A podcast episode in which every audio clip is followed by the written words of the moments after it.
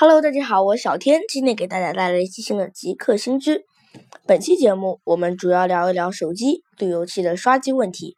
关于刷机有很多可聊的，今天我们就慢慢的聊下去。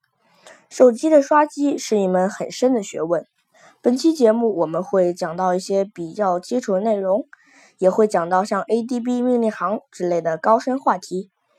呃，另外一些动手能力要求很高的问题，我们找机会再细细说起。那么，比较著名的安卓二次开发的 Room 有哪些呢？流行的有 CM、MIUI、Flyme 等。按照惯例，我们仍然把它们分成国内派及国外派。先来说说国内派。国内派相比国外派的 Room 而言，针对中国大陆。人民特殊国情以及习惯偏好进行了特殊优化，适合普通的小白用户使用。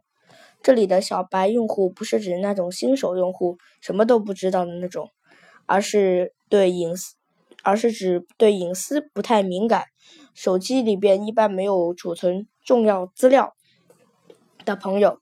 因为像是 MIUI、Fly、Flyme 等手机厂商推出的 Room，大多冠以大数据分析的名义去收集用户的资料，所以在刷机这一块，我不太推荐大家使用国产 ROM，因为很多问题。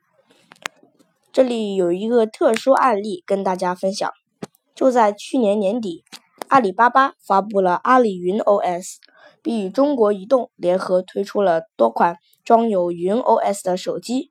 但我并不推荐大家使用云 OS 手机。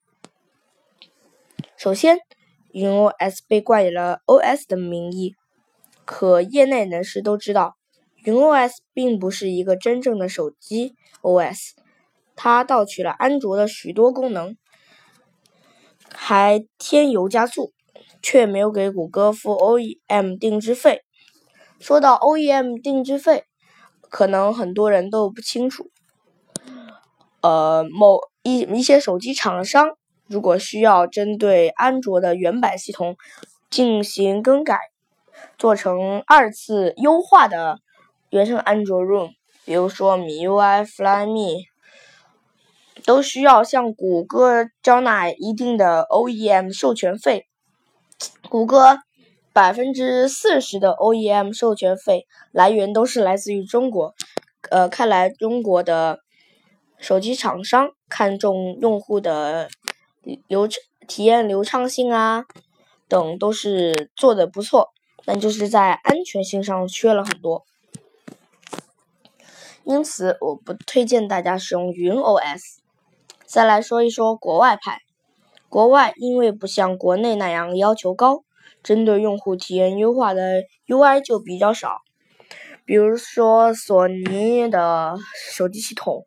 以及 Nexus 的原版安卓，嗯，其实它的用户体验并不太好，但是它却保留了整个原生系统的一些，怎么说呢？都是一些追求稳定性、追求那种原版不经修改的类型的人们会去追求的一种 ROM 吧。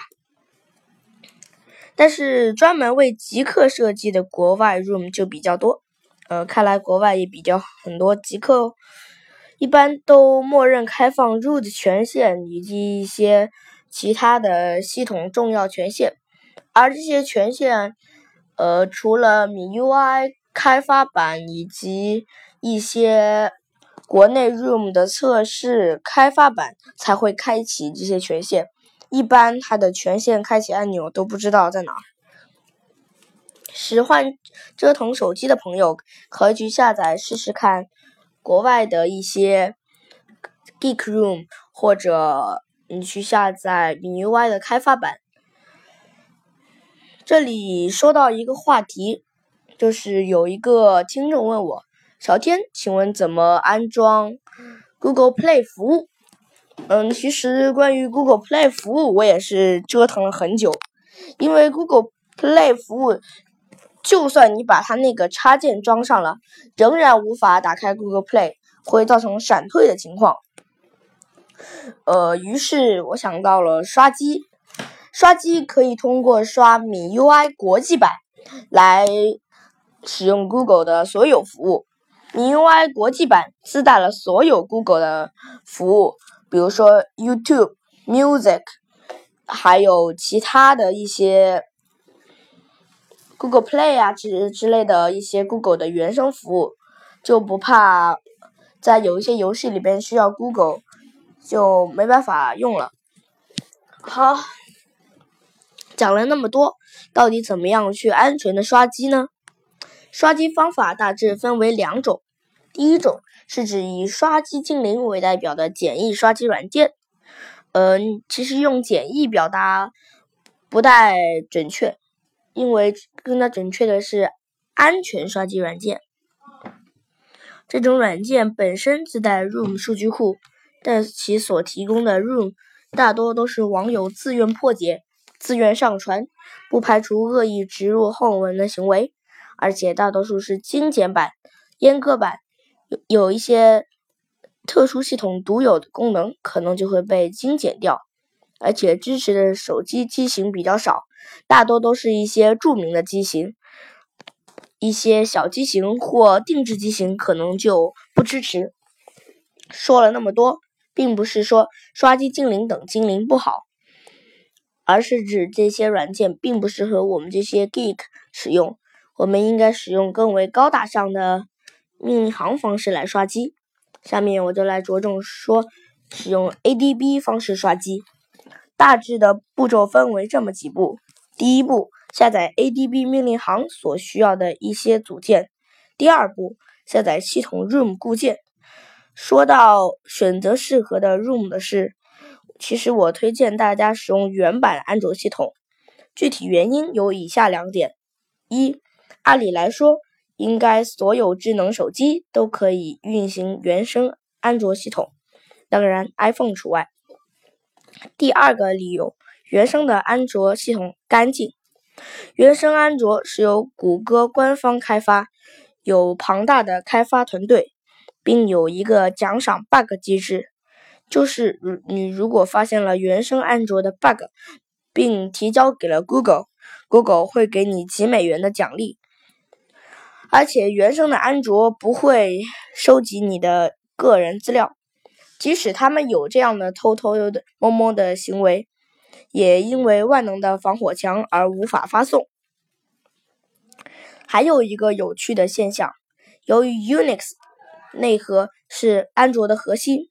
所以，一些同样基于 Unix 内核的操作系统也推出了相应的手机 OS。比如说，Ubuntu 就推出了自己的手机 OS，并联合魅族推出了搭载 Ubuntu OS 的 Pro 五手机。但从其隐私安全性未知，也许 Ubuntu OS 与有关部门也签订了合约。好了。我们再来聊一聊路由器的刷机问题。路由器默认是采用厂商的 OS，而市场上大部分路由器，包括智能路由器，都是采用联发科的一套解决方案，再自己配上 UI 界面，一个智能路由器就做成了。整体成本大概八十到九十元，却被厂商炒到两三百块钱。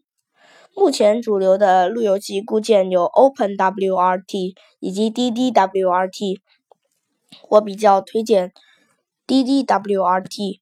选好你使用的固件后，就可以开始刷机了。你还要去获取路由器的 root 权限，这就不像在手机里装一个软件就可以 root 那么简单了。以极路由为代表的 Geek 路由器，默认就有开启 root 权限的开关。然后使用 Party 连接到路由器，在 Linux 命令行下刷新固件。说到 Linux，也有很多要聊的，但是我需要提醒大家的是，在路由器里边搭载 Linux，并不是像我们熟悉的 Debian、Ubuntu，而是纯的一种命令行形式的 Linux，但仍然是基于 Unix 开发。具体的操作方法，大家可以自行百度。刷了新固件之后，很多原厂 OS 没有的功能都可以开放。经过小天的测试，我发现还有另一种方法，可以在不开启 root 权限、不进命令行的方式下刷机。以小天的 TP-Link 普通路由器为例，在它的控制面板有一个手动导入升级固件的选项。如果你的路由器也有类似的功能，可以把 DDWRT 的固件导入。点击升级按钮，就可以体验 DDWRT 的各种新功能了。节目最后给大家说一件事：最近有一款很火的游戏叫《Pokemon Go》，由于很火爆，所以官方实行了锁区限制，只能让美区等欧美国家玩家下载并游玩，并且它还检测你是不是美国的 IP，这就需要用 VPN。随着我之前推荐的 BetterNet 逐渐被强，我找到了另一款代理神器 iVPN Caps，官网是 ivpncups 点 info，就是 i n f o。可它这个网站可以提供一 GB 的免费流量，而且每月都会发放一 GB。关于付费流量码。小天测试过，三百元可以购买三十六 GB 的付费流量，虽然贵了点儿，但是速度是挺快的。百度上的都是盗版官网，我说的才是正版的。在模拟位置方面，可以使用海马玩模拟器或蓝蝶模拟器，里边有模拟位置的功能。好了，最后再说一说之前为我打赏的几位朋友。他们的网名分别是生下划线 vb 以及微信六二三，呃，可我的名记记得不清楚，呃，大家知道就好。可以在第十八期以及第十九期的喜马拉雅，呃，详细节目介绍里边看到他们的名字。如果念错的话，也请大家不要在意。